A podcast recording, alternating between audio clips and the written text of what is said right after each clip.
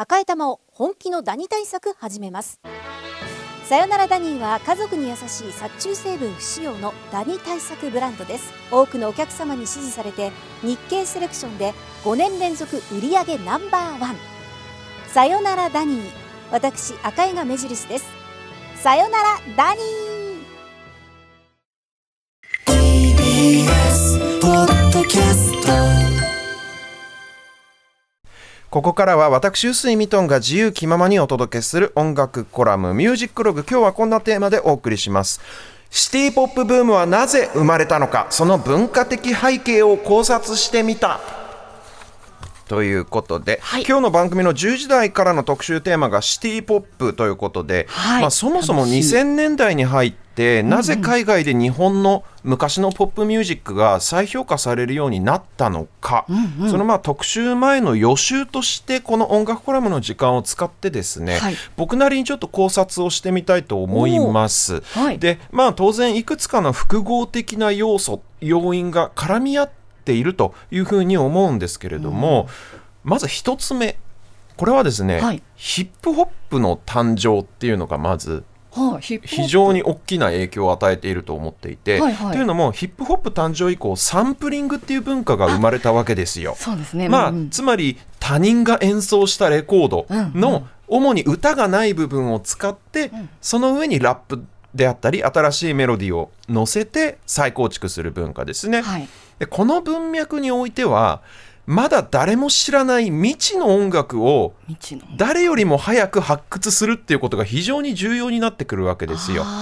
みんなが知らないレコードをどっかから探してきて、それを使って曲を作るっていうね。なので、発売当時にあんま売れなかったレコードこそ価値を持ち始めるっていう謎の現象が発生するわけですね。うんはい、ということで、埋もれていたマイナーな作品っていうのが、うん、DJ だったりラッパーに再発見されて、初めて注目を集めるっていうパターンが非常に増えたわけですね、80年代以降。はい、で、こういうのをレアグルーブと呼びます。あのねグルーブっていうのはレコードの溝のことですね。英語で溝っていう意味なんで、はいはい、なのでまあレアなレコードっていう意味でレアグルーブというふうに呼ぶわけなんですよ、はいはい、ただですよ、うん、ヒップホップが誕生したのって80年代のことですから、はい、もういい加減掘られ尽くされてるっていうか、なるほど。特に欧米諸国の音楽っていうのはもうみんな掘り尽くしちゃってじゃあ未知の音楽を探すためにどうしたかっていうとそのレアグルーブを探し求める波が日本にも到来したっていうわけなんですよ。はいその結果、当の日本人がとっくに忘れ去っていたようなレコードっていうのが、海外の DJ だったり音楽好きの間でにわかに話題になったというような流れがあって、しかも近年ですね、あのもう世界中の日本も含めて世界中のレコードが大体今度掘り尽くされてしまったのでじゃあ今度どこへ行くかっていうと、はい、YouTube に上がってるような、昔のテレビ CM の BGM とかをサンプリングみんなし始めて、音楽を作るってこれベイパーウェーブっていうジャンルもここ数年流行っていて、もうだからその素材として日本の古いアニメで使われていた音楽例えばセーラームーンの中の BGM とか日本のデパートで流れてた BGM とか、はいはいはい、そういうものにさえ注目が集まってるっていう状況なんですよ。それと2つ目の要素として当たり前だけどやっぱりインターネット文化ですよね。特に YouTube。結局そのイリーガルなものも多いんだけど、昔のレコードの音源だったりそれこそそのテレビ番組の BGM とかそういったものがいくらでも YouTube で聞けちゃうわけですよ。でアルゴリズムもあるからねもしかしたらこんなのもどうですかなんて提案もしてくれちゃったりしてそれこそ未知なるレアな作品との出会いっていうのが超簡単になったわけじゃないですか,、だからねそのもう当たり前だけど YouTube と各種サブスクサービスのアルゴリズムっていうのはまあ外せない大きな要素ですよね。それと、僕としては意外とこれも実は大きかったんじゃないかって思う要素が、ソフィア・コッポラの映画映画ロスト・イン・トランスレーションっていう映画がありまして、はい、これね2003年公開なんですけど、はい、この映画の中でね日本のロックバンドハッピーエンドの、はいはい、1971年の彼らの代表曲です「風を集めて」が使われたんですよ。で、はい、はい、僕ね実はこの頃ちょうどロサンゼルスに住んでいて当時ミュージシャン仲間たちがこのハッピーエンドの風を集めてという曲にかなりざわついた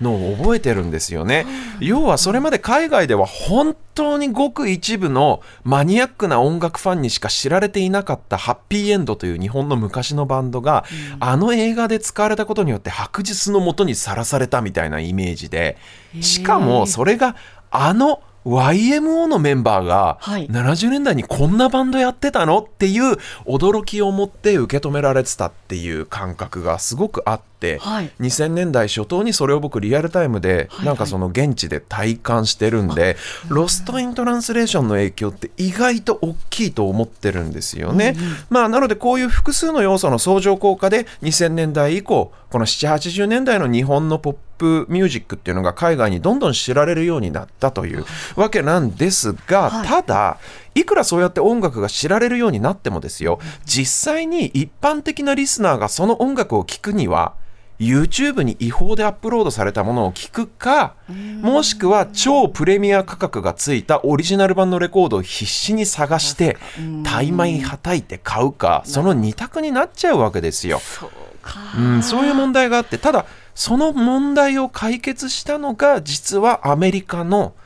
超音楽マニアの若者たちによって運営されているインディーレーベルなんです。それが今日僕が朝から話している、シアトルを拠点とする Light in the Attic という名前のレーベルなんですけど、さまざまなジャンルの作品、あの日本の音楽に限らず、いろんな、えー、グッドミュージックを主にアナログレコードとかこういうカセットテープで再発することを専門にしているレーベルなんですね。で、そのレーベルの若者たちがとにかく7、80年代の日本の音楽やばいぞと、超かっこいいってことに気づいて、でもアメリカじゃなかなか手に入らないし、うんうん、うちのレーベルからアナログプレスして再発しようということで片っ端からリーシューしていったわけですね。で最近ではこういうコンピレーションアルバムなんかも作ってすごいおしゃれでしょ、うん、ですごい若者向こうの若者音楽ファンの間で人気なんですけど、うん、それでもやっぱりね結局ビジネスとしてやる以上権利の問題がありますから、ね。うん、当然日本のレコード会社とか音楽出版社からの許諾を得ないといけないわけです。なので彼らはまずは権利を持っている日本企業を説得するところからスタートですよ、はい、でもねなんせ前例がないわけ海外で日本語の歌をそのままの形でリリースしたいなんていう申し出はほぼ経験がないわけです日本のレコード会社、はいはい、例えばなんですけど、うん、かのユーミンを輩出したアルファレコードの村井社長っていうのは、はい、70年代当時から海外進出を狙っていたので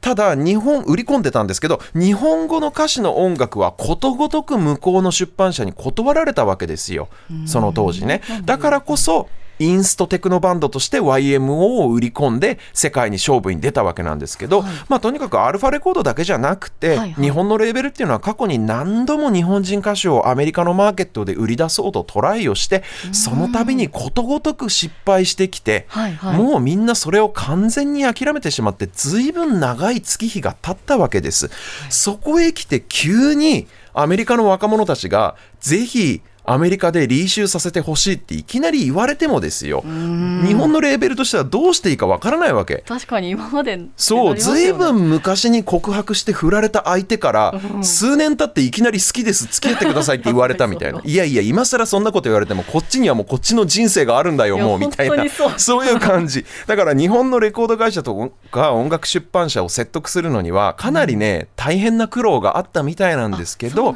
でも彼らは本当に音楽好きですさまじいオタクなんで、うん、日本企業側も彼らのあまりの知識量と熱量にびっくりしちゃいまして、はい、最終的にはその熱意に押されて根負けするような形でアメリカでの再発の許可を出すわけです。まあそんな好きならまあやってごらんと。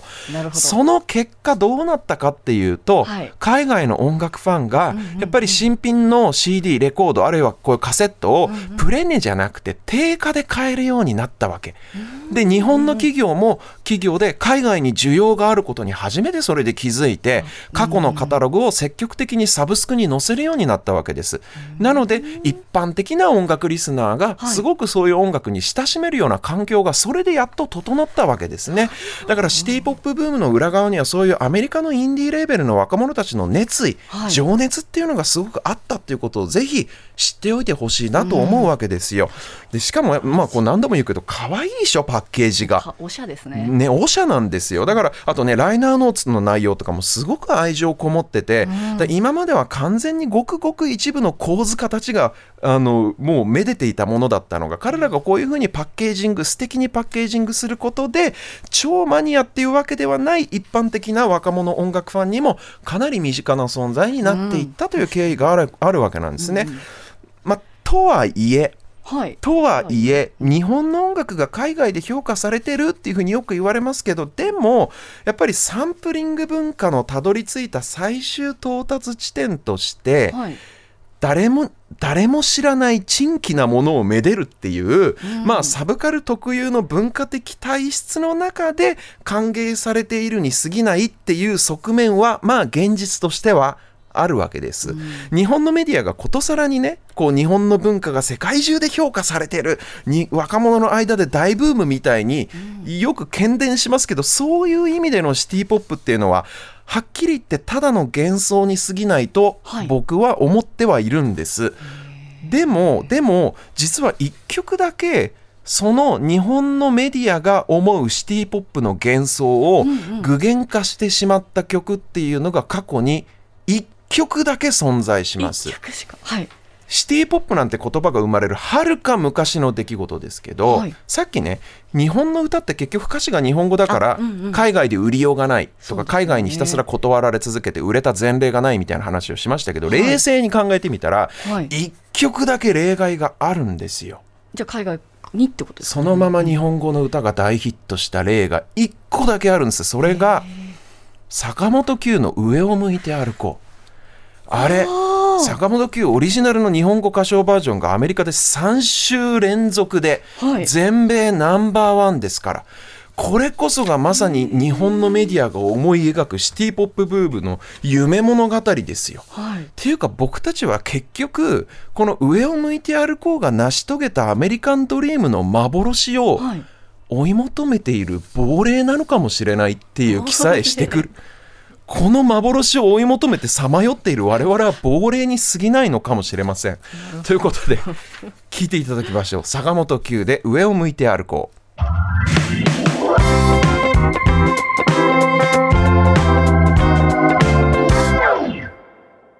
お送りしているのは坂本九上を向いて歩こうなんでこの曲だけねアメリカで。このままで大ヒットしたのかっていうもうだ僕が考えた最強のシティ・ポップだからこれがマジで。なるほど。気になるな。ということでなんでなのか確かに気になるよねちゃんと考察してみたいよね。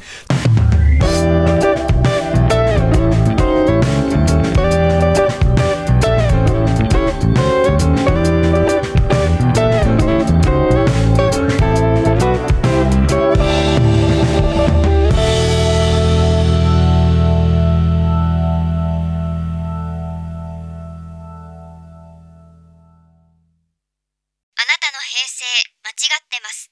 平成のすべてを目撃したと自称する町浦ピンクが真相を激白。僕もモーニング娘。のメンバーとしてデビューする予定やったんですよ。TBS ポッドキャスト「虚子平成」毎週金曜日更新